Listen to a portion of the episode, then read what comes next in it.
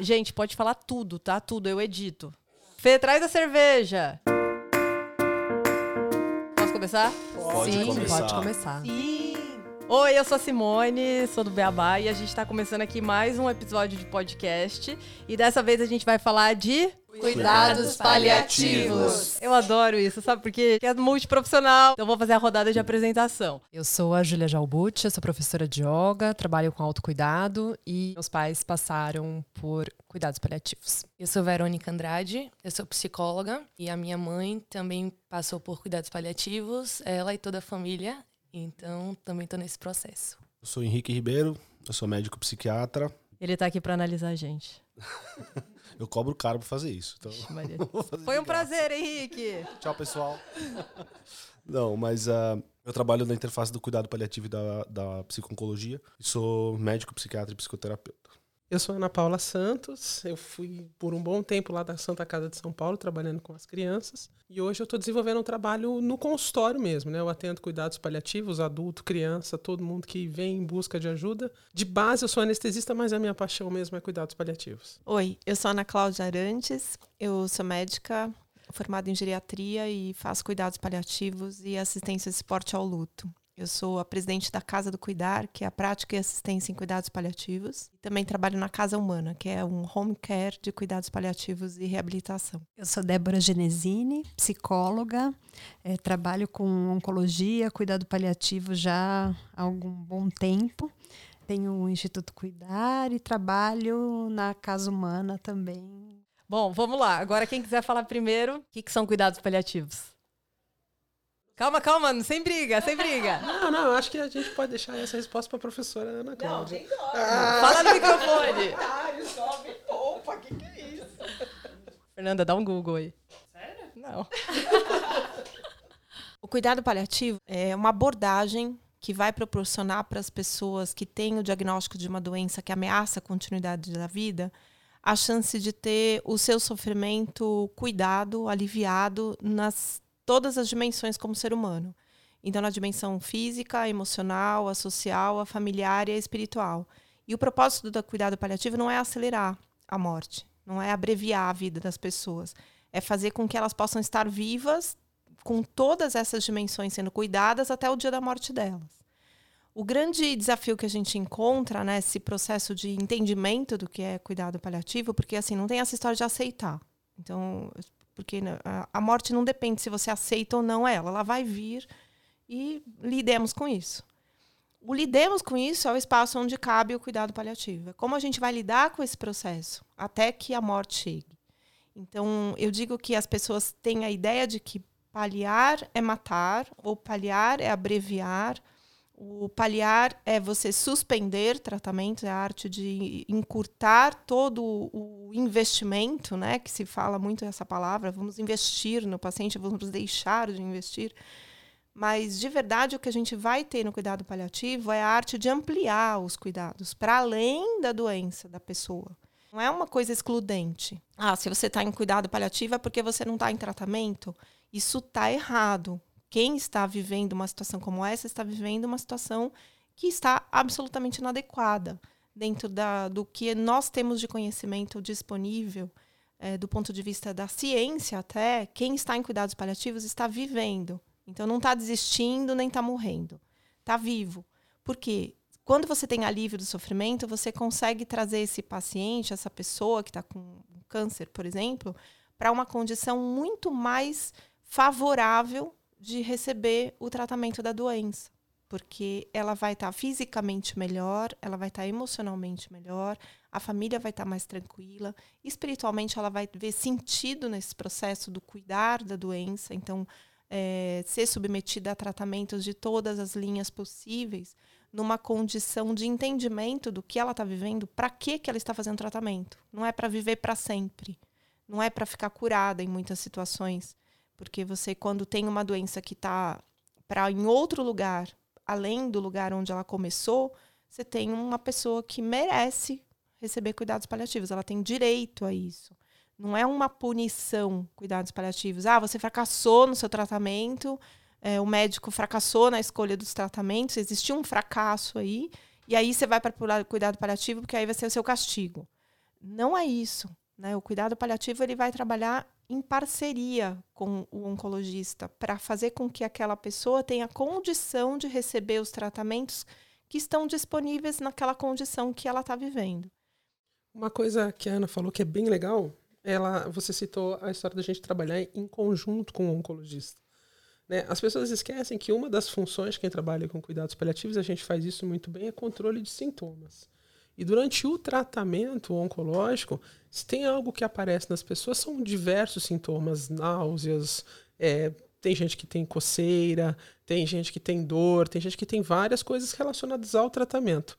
Cuidados paliativos têm esse potencial também, né, de ajudar a pessoa a passar, inclusive, por esses percalços, ajudando o tratamento desses efeitos colaterais, para que ela suporte melhor o tratamento. Pra... A gente trabalha mesmo em conjunto com o colega da oncologia. Não somos uma coisa separado da oncologia. Isso vai criando vínculo, que é importante. Cuidado paliativo é uma coisa que precisa de vínculo. A gente precisa para vínculo, a gente precisa de tempo. E aí quando a gente fala de vínculo e de tempo, a gente pensa no como vai isso pode acabar. Se acabar de repente com um bom controle da doença, vamos comemorar todo mundo junto. Mas se isso no final das contas acabar com a, a, a finitude da pessoa, né, acabar com a finalização do tempo dela aqui na Terra, o que, que a gente vai fazer? A gente está lá para segurar a mão, mas a gente criou vínculo para poder fazer isso. A gente teve tempo para fazer isso. Então, por isso que eu digo que é uma ciência que precisa andar entrelaçada junto com a equipe da oncologia. Interessante, porque a hora que a gente pega a definição de cuidados paliativos, né, a Ana Cláudia ela acabou de falar aqui os, o que a gente entende por essa abordagem multidimensional é, e um foco de tratar a pessoa e não só a doença. Não é que a gente não trata a doença, a gente trata a doença, mas a gente trata essa doença em uma pessoa que é muito mais do que a doença. E aí tem um ponto que eu acho muito interessante, que é o cuidado paliativo, é, a medicina paliativa, na verdade, é redundante, porque a medicina ela é paliativa. Uh, no sentido de que quando eu vejo várias graduações na área da saúde abrindo disciplinas de cuidados paliativos ou de humanidades. Como que um profissional de saúde precisa aprender humanidades? Ou precisa aprender esse expertise que deveria ser inserido dentro da graduação, na formação do profissional. Porque quando a gente vê essa definição, nada mais é do que a boa prática da medicina ou de, enfim, de qualquer especialidade dentro da área da saúde. E precisar disso, acho que quando a gente olha e fala, bom, mas será que precisa? Precisa. Isso é um um ponto fraco aí da formação que a gente tem que de certa maneira amparar treinando os profissionais muitas vezes depois de formados né, para poder adquirir esse expertise esses instrumentos para lidar com esse tipo de, de manejo de sintoma e de sofrimento mas que de maneira geral não precisaria. Idealmente seria interessante o oncologista ou o profissional de qualquer especialidade já tivesse na sua bagagem de formação esse expertise. Poderia conduzir o cuidado sem precisar de certa maneira, terceirizar isso para alguém que eu tenha. É, ainda que exista uma certa especificidade no momento muito avançado, que na verdade também poderia ser inserido na formação do médico, porque a morte passa a ser um tabu na medicina quando a gente está mais interessado na doença do que na pessoa. De certa maneira, quando a gente pensa em cura, eu gosto de, de voltar para a história da medicina, onde o conceito de cura ele vem de uma palavra que chama metanoia, que seria transformação do sentimento. Curar é transformar um sentimento. Não tem nada a ver com o exame que normaliza, com uma hemocultura que de repente é negativa tem nada a ver com isso. Tem a ver com transformar o sentimento. E aí, nesse sentido, a pessoa pode morrer curada. Não tem nada a ver com estar tá vivo ou estar tá morto. Alguém tem um número, alguma coisa de cuidados paliativos no Brasil hoje? A última notícia que nós tivemos a respeito do, das demandas de cuidados paliativos foi naquela publicação do The Economist em 2015, onde a avaliação mostrou que o Brasil consegue fornecer 0,3% apenas de atendimento de cuidados paliativos para aquelas pessoas que precisam. Então, de fato, o que a gente tem ah, aqui. 0,3 para quem precisa. Pra quem precisa. Então, a gente deveria ter ao redor de, sei lá, 2 mil, 3 mil serviços, a gente tem 176. É, o fato da gente ter aqui três médicos de cuidados Nossa, eu tô tirando é, todo mundo de tipo, serviços hoje. É tipo ganhar a Mega Sena, assim. É muito difícil você encontrar um profissional formado em cuidados paliativos com equipe formada em cuidados paliativos para prover assistência às pessoas que precisam disso. A gente está é, bem abaixo no mundo em relação ao consumo, por exemplo, de morfina. A média mundial é em torno de 6, a gente consome 3 miligramas per capita. Então, aqui as pessoas, eu costumo dizer, Simone, que aqui no Brasil a gente não morre de câncer, a gente morre de dor. Então, as coisas aqui são bem.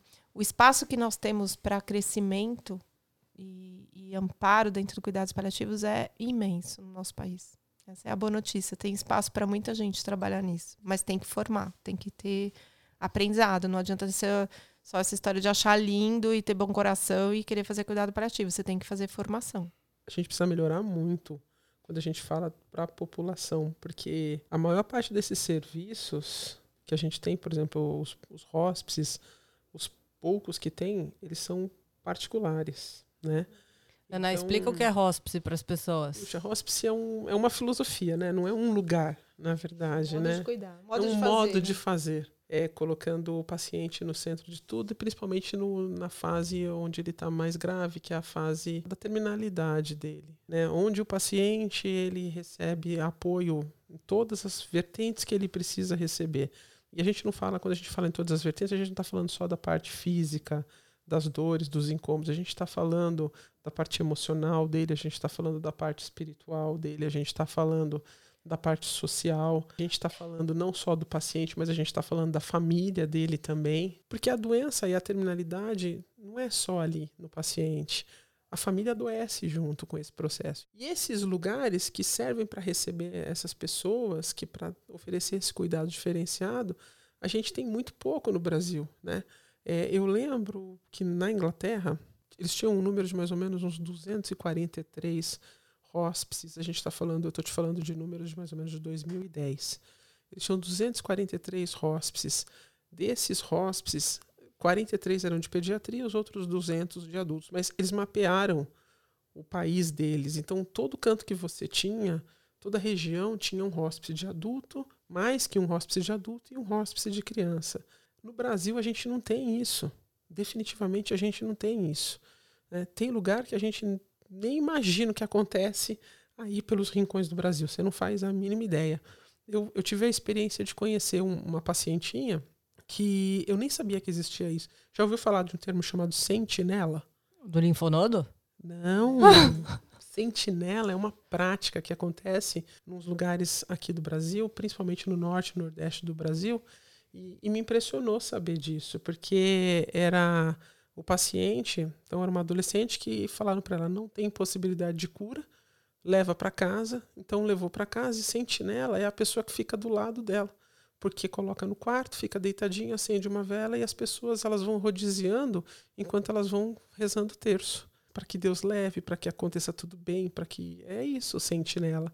Mas ela continua sendo alimentada e cuidada. Ela continua sendo alimentada, continua sendo cuidada, só que ela começa a ser velada ainda viva essa condição do sentinela ainda vejo com mais tranquilidade do que o que é praticado hoje em dia dentro dos hospitais, onde o paciente ele nem é acompanhado por ninguém, porque às vezes ele não tem família ou se ele tiver ele vai ser proibido de receber a família porque é proibido entrar no hospital no horário que a família pode. E ele fica sozinho, abandonado pela equipe de saúde, porque todo mundo só se importa com a doença. Ninguém entra no quarto, ninguém acompanha essa pessoa. Ainda no, nesses espaços que a gente, né, que a, que a Ana comentou sobre o sentinela, ainda tem um revezamento da comunidade para poder estar tá com esta pessoa que está doente, para ela que ela não fique só. E a gente sequestrou a morte para dentro do hospital para que as pessoas ficassem ainda mais sós. Acho que é só para complementar tudo que já foi dito até agora, como que essa informação chega para as pessoas, né? Do cuidado paliativo, que lugar é esse, que modo de cuidar é esse. Um exemplo bem recente de uma família que fica em dúvida se ainda quer manter a equipe de cuidado paliativo, se é, se é o momento do cuidado paliativo, porque diz a gente talvez ainda tenha algum outro tipo de tratamento e quando vocês entram, vocês entram para ajudar a morrer. Não é isso? E eu disse não. Na verdade, é, isso pode fazer parte, mas a gente ajuda a viver. Apesar de todas as dificuldades, cuidando de todas as necessidades, dos sofrimentos, até o momento da morte. Então, fica muito associado a essa coisa de ajudar a morrer, e aí a coisa da vida possível, da potência de vida possível na doença, porque existe muita potência de vida na doença e também no processo de morte. Mas as pessoas falam uma coisa, ou outra. Lembrando que tem vários estudos, né, gente? Quem entra em cuidados paliativos vive muito mais do que quem não entra, né? Não sei se vive mais, mas que vive muito melhor, é com muito mais qualidade de vida. Você brincou que tirou os paliativistas dos serviços, né? A gente está falando de São Paulo, capital. Uma cidade rica, uma cidade que oferece centros de referência, hospitais com tecnologia e com recursos humanos muito distintos e absolutamente diferentes da maioria do país, e dá um certo desconforto né? E que bom que dá, né? Um desconforto, por exemplo, que esse áudio que a gente está gravando aqui, que esse podcast possa atingir os 200 milhões de brasileiros e saber que a gente não vai conseguir oferecer, que eles não vão conseguir acessar esse tipo de cuidado, é muito doloroso. Né? É, uma vez que isso pode trazer muito, muito benefício para eles, não só, de novo, como a Débora falou, no momento que eles estão morrendo, mas a partir do momento que eles nasceram né, e poder ter um tipo de abordagem que tenha essa perspectiva que a gente está morrendo acho que é, parece que as pessoas só se dão conta disso a hora que tem lá doença avançada a hora que tem lá um, uma metástase e sempre me lembro de um professor da obstetrícia da faculdade lá da Santa Casa que é, nos partos né ele ele no momento que ele cortava cortava o cordão umbilical ele falava viraram ampulheta né, brincando com esse símbolo de que a gente está morrendo né? A areia está se esgotando, a gente não sabe quanto tem para cada um. Freud estava certo quando ele dizia que o ser humano está inconscientemente convicto da sua imortalidade, porque parece que na hora que chega uma situação, ah, agora vai morrer, aí vem cuidado paliativo, vira a equipe da morte, que não tem nada a ver. Acho que uma coisa importante de dizer é que a falta de informação em relação aos cuidados paliativos não tem relação com classe social e nem mesmo se são pessoas comuns, profissionais da área da saúde. Acho que é algo que envolve todas as pessoas, né? Existe uma falta de informação tremenda. Como é que você descobriu, Ju? Eu descobri fazendo a pós medicina integrativa. Nessa época, minha mãe já estava em tratamento há muito tempo e alguns colegas me falavam assim: Júlia, você já considerou os cuidados paliativos? E eu, assim, não fazia ideia do que fosse isso. Apesar de que a minha mãe estava com uma médica na época, a segunda médica que, que nós procuramos, que tinha uma abordagem, um olhar já para ela e não só para a doença. O primeiro médico que começou a tratar era um médico químio, cirurgia, vida normal. Era, era esse o tratamento. Claramente ele olhava para a doença e não para minha mãe. E quando ela teve a primeira recidiva e a gente entendeu que a doença seria algo que iria fazer parte da vida dela até o final, e que dessa vez o tratamento nenhum iam ser seis meses, químio uma vez por, por mês e uma cirurgia, mas iam ser duas cirurgias gigantescas, químio toda semana, por um ano. A gente começou a, a ter a vontade de ter alguém que olhasse para ela e não só para a doença. E não só para ela, né, como para nós também que estávamos vivendo tudo isso com ela. E foi muito importante. Acho que mudou completamente a qualidade da nossa experiência, porque a gente pôde ter, dentro de algo que é super duro e é difícil, uma experiência super bonita de cura de muitas coisas. Não da doença, porque ela faleceu em decorrência do, do câncer, mas ela teve a oportunidade, acho que, de se reconciliar em muitos lugares, de encontrar um bem-estar que ia além da doença que ela estava vivendo. Ela conseguiu se conectar com ela mesma, encontrar maneiras de viver tudo isso, tendo a oportunidade de contar primeiramente com ela, né? E isso foi super importante para todos nós. Quanto tempo ela ficou em cuidados paliativos? Então, é, tecnicamente, com um médico que tem o rótulo cuidados paliativos, ela ficou 24 horas. Mas é, ela foi diagnosticada com câncer em 2008. E em 2011, a gente começou a, a ter o acompanhamento de uma médica que tinha esse olhar para ela como um todo. Então, eu diria que a gente tinha já esse olhar paliativo, de certa maneira. A gente foi buscando caminhos de autocuidado para nos acompanhar durante todo esse processo, que nos permitiram ter qualidade de vida dentro de tudo isso mas um médico com o rótulo carimbão cuidados paliativos for, foi na, nas últimas 24 horas, o que foi muito importante também. Porque ele tinha esse conhecimento técnico também que permitiu com que minha mãe tivesse uma partida tranquila. Isso me deu muita segurança de, de estar ali com ela, sem me preocupar se, enfim, tinha que dar tal medicamento ou outra coisa, se tinha que entubar ou não. Eu sabia que tinha uma pessoa que tinha esse olhar que não ia ser intervencionista, não iam fazer nada desnecessário ali com a minha mãe, eu tentar é, reanimar, enfim. Tinha chegado a hora dela partir. É, eu queria fazer uma colocação em relação à questão do tempo, né? Em relação a, ah, nós não somos chamados a tempo, né? Porque se a gente tivesse mais tempo, a gente poderia fazer melhor. E se a gente pudesse ter mais tempo, e aí o tempo que é, é disponibilizado, ele é desperdiçado com reclamações sobre o pouco tempo que se tem. Então é como se a gente falasse que ah, a gente tem duas horas para conversar, eu passasse meia hora explicando tudo que eu não vou conseguir falar porque eu só tenho duas horas, aí eu perdi meia hora, só vou ficar uma hora e meia. E isso é uma prática muito comum é, das pessoas reclamarem. Ah, devia ter vindo antes. É, podia ter chegado antes, eu podia ter feito mais pelo paciente, ou a mesma família ter falar, né? Ai, puxa, por que, que você não chegou antes? Por que, que não te chamaram antes? Então eu digo que o tempo que você tem, ele precisa ser muito bem cuidado, muito bem utilizado. O médico que não sabe o que fazer em 24 horas de atendimento, ele não vai saber o que fazer em um ano. Então é importante que a qualificação das pessoas que vão entrar em contato com, com pacientes e com familiares nessa condição, essa qualificação te permita o discernimento de o que fazer com o tempo que tem disponível, que não é reclamar que é pouco tempo. E, e, você é grande prova disso quando você conta, né? Você fala assim, foi 24 horas de um médico que era especialista, mas foi maravilhoso ter essas 24 horas, porque fez toda a diferença. Totalmente, Ana. Acho que fez toda a diferença para minha mãe, fez toda a diferença para o meu pai, fez toda a diferença para mim. É, acho que nossos processos de luto também foram completamente diferentes por termos tido esse suporte. Foi muito, muito, muito importante. E, e eu acho que minha vontade de falar sobre isso vem muito dessa experiência, porque eu vi, assim, como uma experiência pode ser um pesadelo ou pode ser um grande presente. Para mim, ter vivido a morte da minha mãe como nós vivemos foi um tesouro. E eu tive a oportunidade de viver isso por ter tido suporte, acho que é uma coisa super rara, né?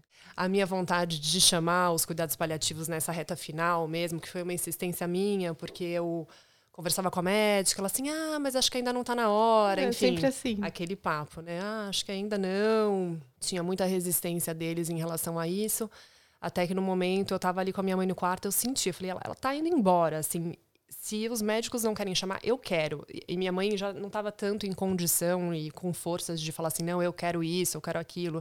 Falei, não, eu quero por mim. Eu vou marcar uma consulta com um paliativista. Aí marquei uma consulta com o Daniel Forte, e foi ótima a conversa.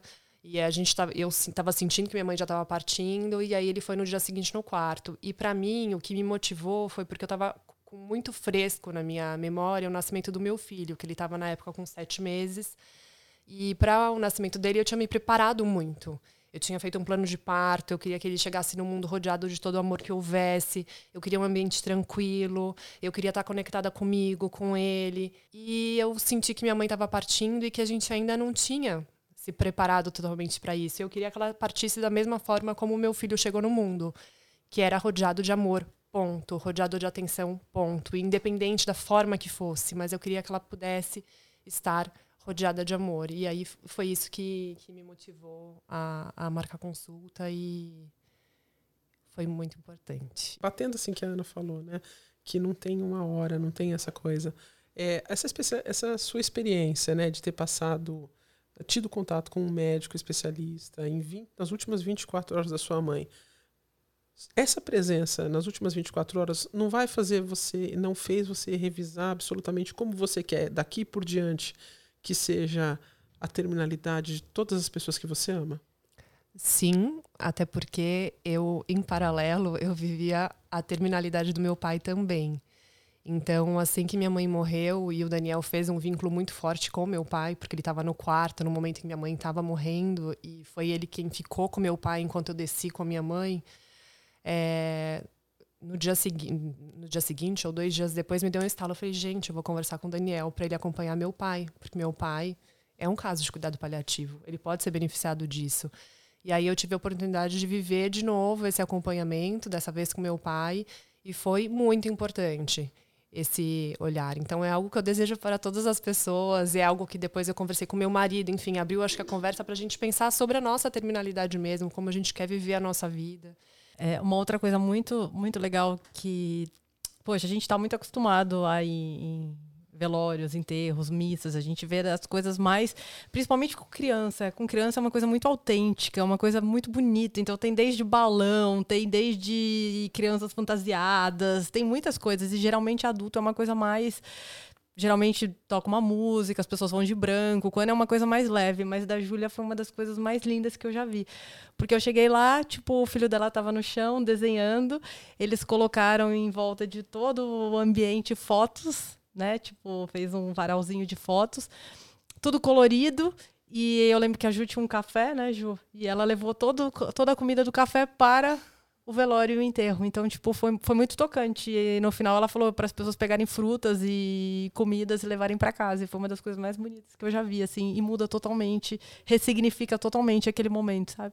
A minha tia, a irmã do meu pai, porque isso foi no velório do meu pai. Ai, foi do teu pai? Foi, isso foi no do meu pai, que daí o Martim já tava maior, agora com um ano e oito. Mas a minha tia, a irmã do meu pai, me ligou no dia seguinte e falou: Nossa, Júlia, queria te falar, eu achei que foi tão bonito o que você fez, mas eu confesso que na hora que eu cheguei no velório e vi tudo aquilo, eu achei a coisa mais estranha do mundo.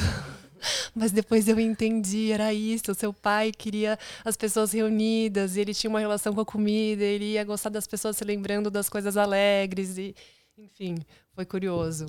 É muito importante e faz toda a diferença a família estar empoderada nesse momento, né? E que não só o médico paliativista nesse processo, porque é algo que a gente vai marcando muito aqui, né? O médico nesse momento final e, e os outros profissionais também paliativistas é, em conjunto nesse processo, né? Então, a nutrição foi muito importante no processo de minha mãe, porque ela emagreceu demais. Né? A psicologia foi muito importante, não só para minha mãe, porque também ela era muito resistente à psicologia, mas para a família mesmo, né? Como um suporte nas conversas, né? Nas conferências familiares. E éramos uma família muito empoderada, porque conhecíamos muito da medicina, porque minha irmã é médica, eu da área da saúde, porque com a psicologia.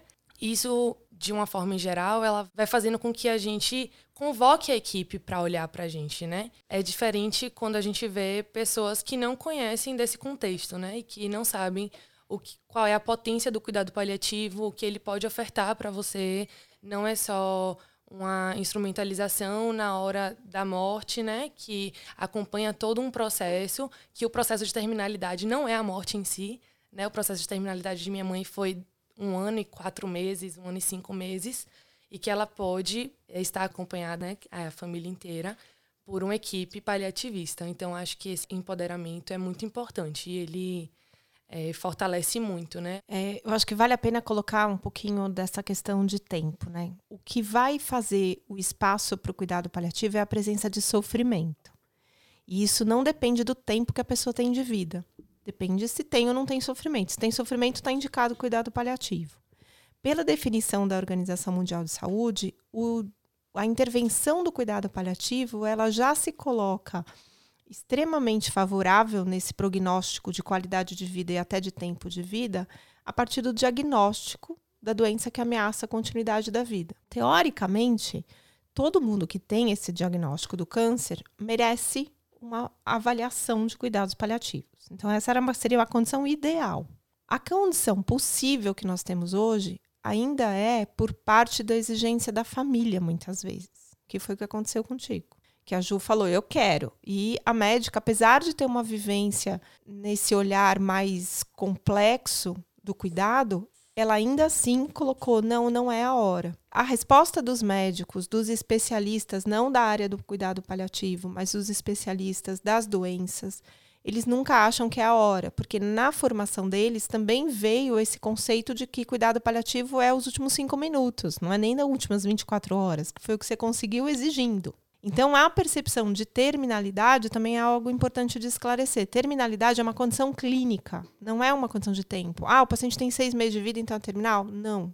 Ele tem uma condição clínica onde nada que a medicina possa fazer modifica o curso natural da evolução da doença. Isso pode acontecer em um dia, uma semana, um mês, um ano e meio, dois, três, três, depende da doença, às vezes até mais tempo que isso. Mas a terminalidade, então, é uma condição clínica, um diagnóstico que é feito. Então, não é uma impressão social, não é uma visão esotérica, não é um, ah, eu estou sentindo que vai morrer. Não, é uma condição objetivamente calculada dentro da condição que o paciente se apresenta. Não tem nada que a medicina possa fazer que interfira na evolução natural daquela doença. Se nós entendermos que nós estamos num processo de reconstrução da nossa cultura frente à morte, tanto paliativistas como oncologistas, como sociedade em geral, todo mundo vai compreender que é necessário tempo para que a gente possa modificar esse espaço. E testemunhos como o teu, esses encontros que a gente, como esse que a gente está aqui, precisam se tornar muito mais frequentes, para que as pessoas entrem em contato com o tema sem falar, ai, Deus me livre, porque, como eu costumo dizer, Deus não vai te livrar. Dessa parte não vai ter Ele como, não livrou nem não, o filho dele, nem né? o filho dele, cara. A gente, quando faz faculdade, todo mundo que é da área de saúde, né? Principalmente os médicos. A, a gente tem uma geração, a nossa, que foi ensinado a manter a vida a qualquer custo. Né? A gente foi treinado para manter a vida.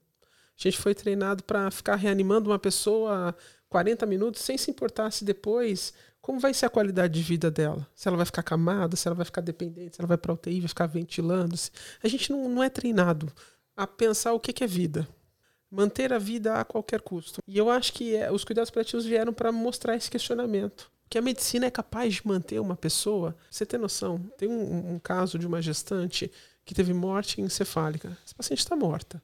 Mas como ela estava grávida, ela foi mantida por mais sete meses. A medicina tem esse poder. Mas a questão é: até quando? Para que tanto? Será que isso é vida? Será que isso não é vida?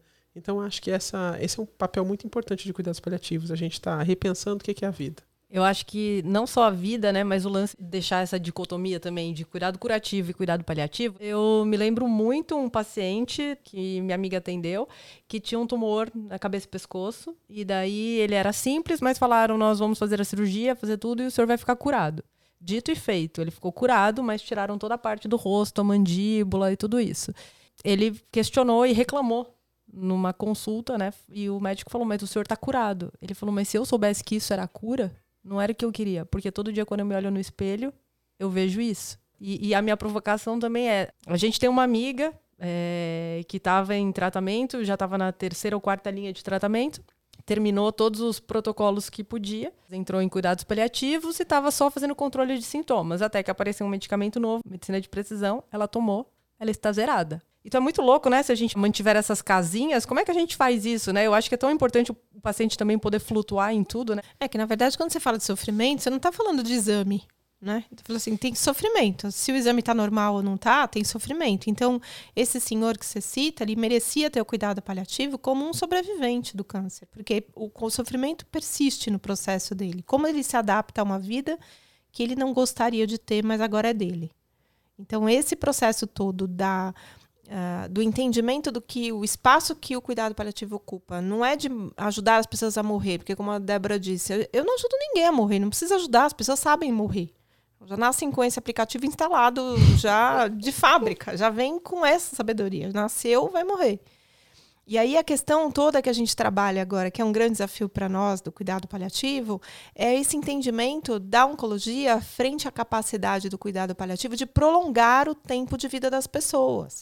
Então, já que é para fazer tudo, então é incluir cuidado paliativo, porque você consegue prolongar a vida de uma pessoa que não tem consciência dela. É muito frequente você ter umas histórias como essa que a Ana trouxe, né? Uma paciente com morte cerebral que consegue ficar meses viva. Ou uma pessoa que tem uma doença neurológica que fica meses, anos vivo.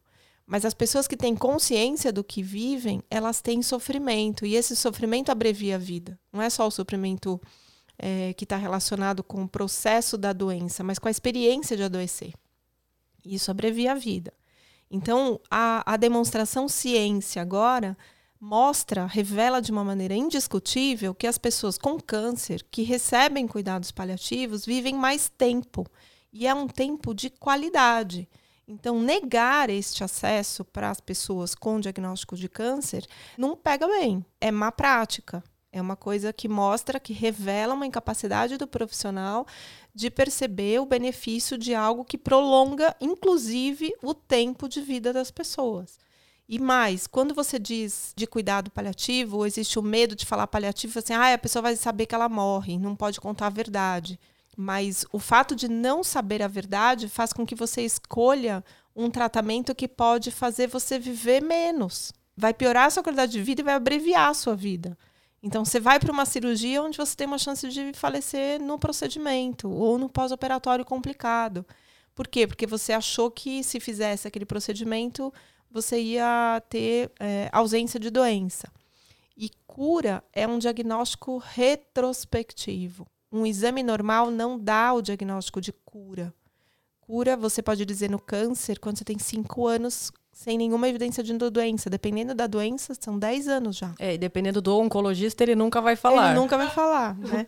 Então, a, a cura, você, nossa, eu estou comemorando a cura porque o, o PET veio normal. Então, você está comemorando a ausência de evidências da doença. Merece comemoração, sem dúvida. Mas você segue em acompanhamento. Você mesma você está em acompanhamento. Então, esse acompanhamento te permite viver espaços livres de doença, que é maravilhoso e merece celebração. Mas esse acompanhamento também diz, ó, é necessário manter a atenção Uhum. para esse processo. Então, tem que ter uma vida que seja boa o tempo inteiro. É interessante porque o- a gente de fato tem um aplicativo instalado, né? Eu tenho é, refletido bastante sobre essa comparação do parto e do partir, né? A gente tem todo um preparo para lidar com o parto, que também é um aplicativo que já vem instalado. Não fosse isso, não estaríamos todos aqui. De fato, nós vamos todos nascer, né? E vamos todos morrer. Agora, como vamos viver, nascer, como vamos viver como vamos morrer, a gente consegue, é, a partir de algumas intervenções, fazer uma grande diferença nesse sentido. Nós temos hoje na medicina ah, diversos instrumentos que nos dão uma ideia de tempo de vida que uma pessoa pode ter. Isso não é certeza, né? isso tem falhas, certamente, do ponto de vista estatístico, mas isso nos ajuda a instrumentalizar o cuidado, o plano terapêutico que a gente chama. Como que vai ser feito esse cuidado, independente de quanto tempo a pessoa tem. E aí você tocou num ponto que eu acho que é fundamental, que é, não se fala para a pessoa quanto tempo ela tem. E uma pessoa que acha que ela tem um ano de vida, mas ela tem dois, três dias, certamente o plano que ela vai fazer para a vida dela, em como que ela vai viver esse tempo que ela acha que ela tem, está totalmente equivocado. Então, acho que a questão da comunicação é fundamental. Você deu esse exemplo que fez uma hemifacectomia, tirou metade do rosto, né, numa cirurgia. De novo, foco na doença. A doença foi vencida, vamos colocar assim. E no câncer tem muito esse discurso de combater, de vencer, uma guerra. E é uma guerra que você tirou a pessoa. Você está falando da doença. O caso do paciente cabeça e pescoço me faz pensar quanto que profissional da saúde, todas as áreas da saúde, a gente se coloca muito num lugar de saber é, e de achar que a gente pode ter o domínio, bastão da gestão da vida do outro, né? Claro, a gente tem um conhecimento, um estudo, mas quem diz que vida é essa, o que, que é dignidade, é a pessoa que está precisando do cuidado, né? Porque eu não posso medir com a minha régua. E aí, será que foi explicado de que forma ele ficaria, quais as consequências para ele poder ter o direito de escolha? É, isso eu sempre fico pensando muito, porque a gente aprende na área da saúde, acho que todos os cursos, né? Você tem um instrumental, uma, uma, uma gama de conhecimentos para você poder ajudar o outro.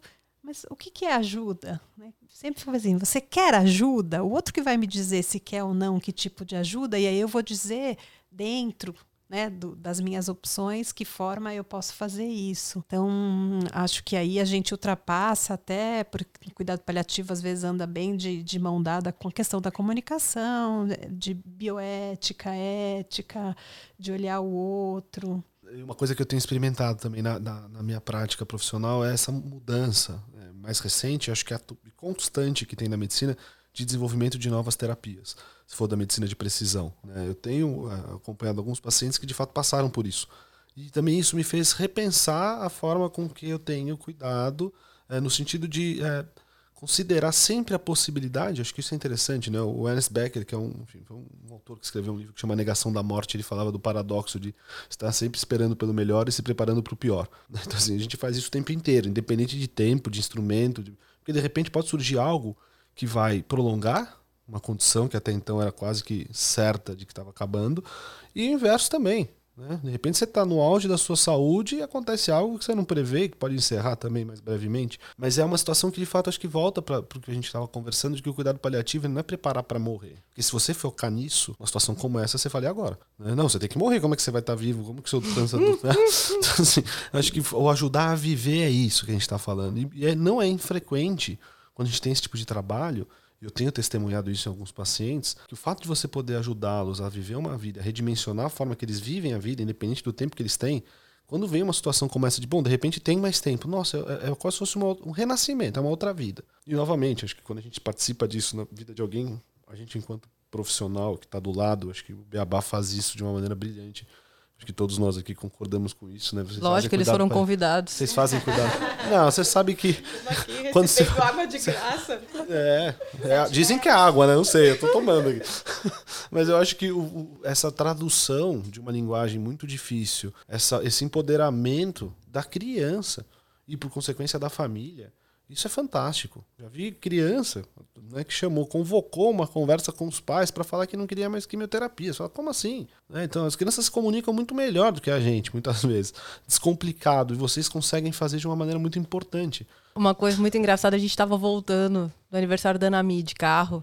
E daí Vavá falou assim: Se Casa do Cuidar aceita é, participantes a partir de que idade? As crianças sabem tudo, perguntam, e elas falam com a gente, né, no campo, em todo lugar. Ai, tô aprendendo mais sobre cuidados paliativos. Eu, tô, eu acho, que, acho que é legal isso, essa oportunidade que a gente tem, essa abertura de falar com pessoas tão novas e eu acho que elas são embaixadoras da causa de tudo e falam com as outras crianças e vão desmistificando isso para a nossa geração de ignorância passar, entendeu? Tem uma coisa muito interessante que acontece, a gente tem feito, eu e o Tom, a gente faz o Cineclube da Morte a gente passa um filme, acende a luz e conversa com a plateia. E o mais bonito, a grande maioria tem menos de 25 anos. Eu sou chamada agora para dar aula no ensino fundamental, para debater em cursos de redação, para quem está em preparo para o vestibular, então está com 16, 17, 18 anos e o interesse dessas pessoas começar tão cedo. E a conversa com elas, eu preciso dizer para vocês que é muito mais madura do que muitas conversas que eu tenho com profissionais de saúde da minha idade ou mais velhos que eu. Então, a maturidade que nós temos para lidar com uma vida possível, ela é muito maior quando você é mais novo.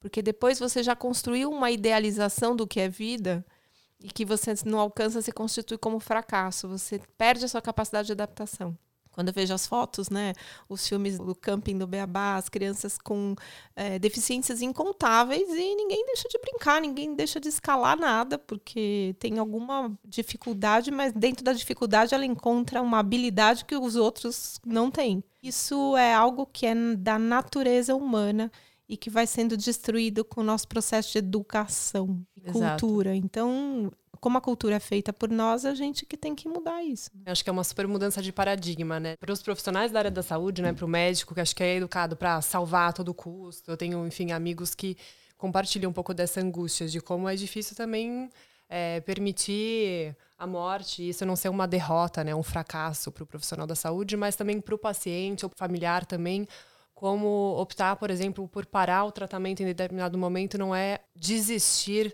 do tratamento ou desistir de si mesma, né? Acho que eu vivia um pouco isso com a minha mãe. Em dado momento ela estava fazendo quimio semanalmente, estava ficando super fraca e eu ia me casar em três meses.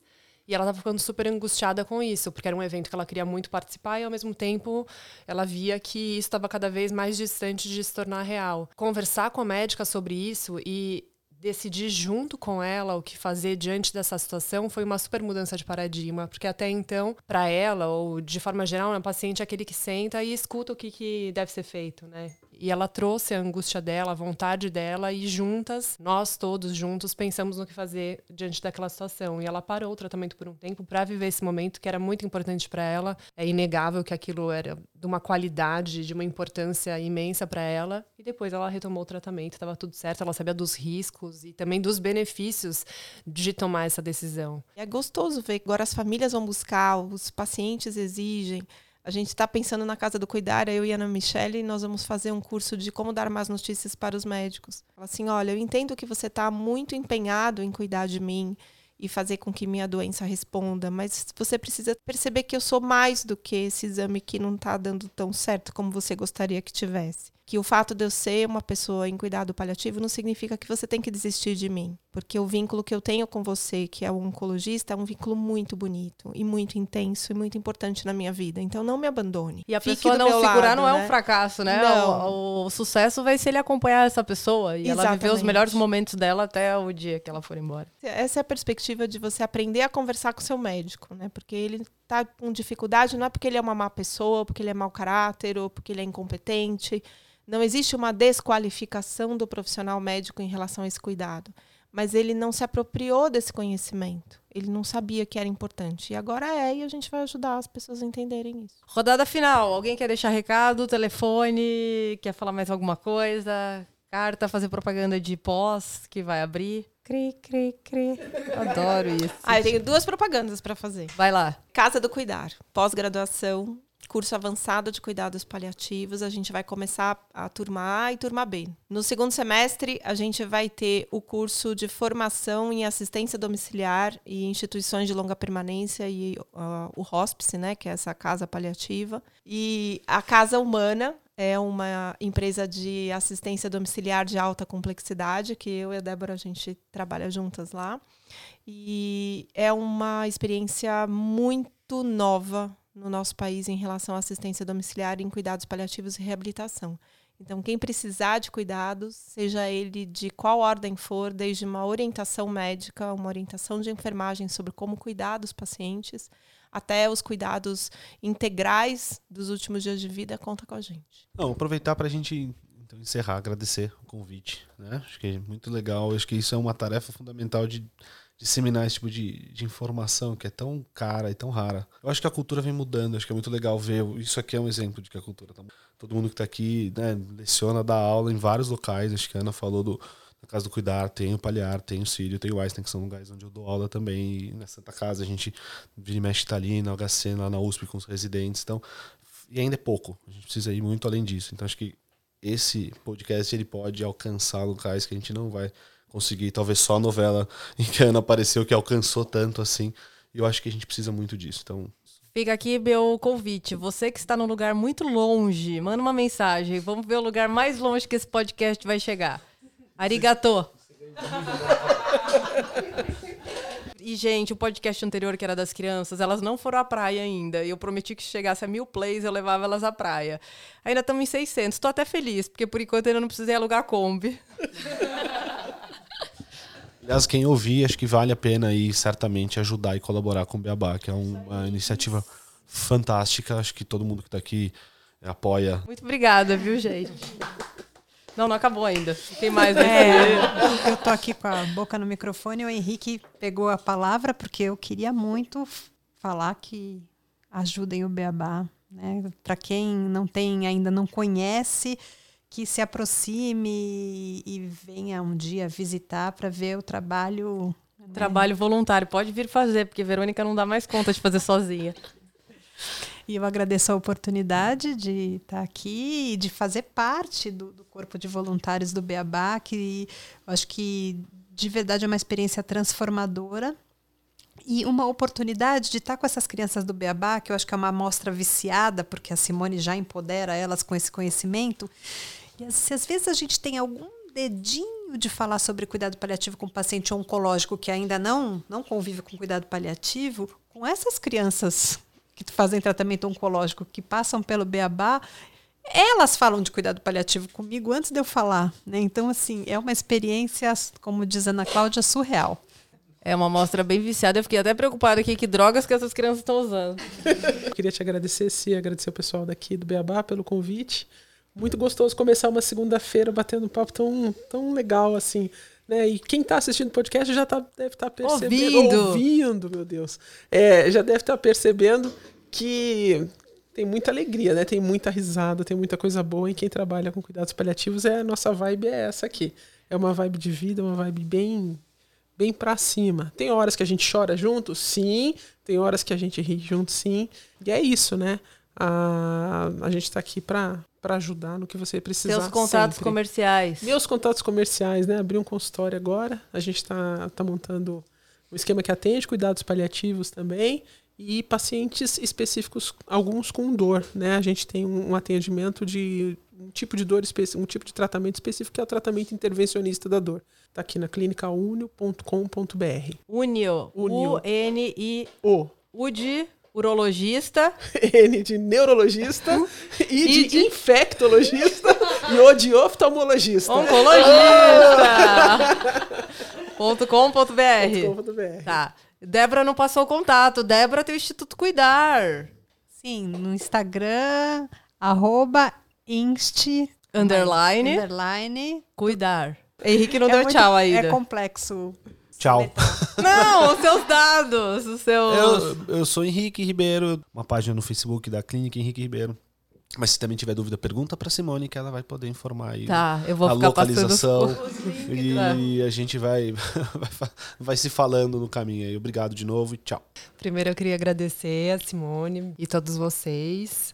É, sou uma admiradora do trabalho de muitos e imensa admiradora do Beabá, de tudo que vocês fazem. Tem um café essas experiências que eu vivi me motivaram a querer falar sobre isso. E aí eu comecei um projeto que chama Café com Cuidado, onde eu sempre recebo um convidado diferente para falar sobre algum tema da vida que possa se beneficiar do cuidado, de um olhar atento.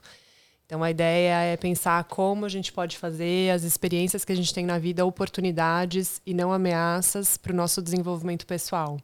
Vocês me encontram no Instagram, arroba Julia Jalbuti, J-A-L, B de bola, U de urso e T de tatu. B de biópsia. B de beabá. Você sabe que toda vez que eu vou soletrar, você sabe. Todo lugar que eu vou, eu pergunto beabá, eu falo, é, B de biópsia, E de estadia, estadiamento, A de adenocarcinoma. B... Daí a pessoa já não entende nada mesmo. Daí eu tenho que... Vou começar a fazer isso. Gente, isso porque vocês não tomaram shot. A Júlia tem uma bebida. É um shot que, tipo. Mata, mata mesmo. tipo, sério, eu nunca. Eu não bebo nada alcoólico, mas o dia que eu bebi aquilo, pelo amor de Deus, gente. A gente se conheceu assim, né, é, Simone? Praticamente. Tipo, mas vocês precisam ir na casa dela, que ela vai fazer esse shot com vocês, que é algo. Tipo, se vocês passarem por esse dia. Nossa. Amizade para sempre é. depois disso. É, eu sempre agradeço muito as meninas daqui do Beabá, porque elas me receberam de portas abertas, né? Eu sou da Bahia e tô chegando em São Paulo agora. E é muito gostoso estar tá aqui nesse ambiente. É muito prazeroso estar tá aqui trocando essas ideias com vocês. Né? Só tenho a crescer muito, aprender em conjunto. E é isso. E você não tem contatos comerciais? Não, não tenho contatos comerciais. Queria falar só duas pessoas que estão de fora, que não tinha microfone. A gente precisa melhorar para a segunda temporada, que é a Fê, que está aqui, que é o braço direito, esquerdo, as pernas do Beabá. Fala oi, Fê. Tchau, na verdade. Oi, pessoal, tchau. E a Mari. É, braço direito e esquerdo, né? que é o braço direito, esquerdo e as duas pernas da Ana Cláudia também. Tchau, pessoal. Queria agradecer muito a, novamente a Bayer, que foi responsável para a gente ter conseguido montar toda essa equipe aqui e receber essas pessoas. Então, como eu digo, se é beabá, é bom. Obrigada, gente.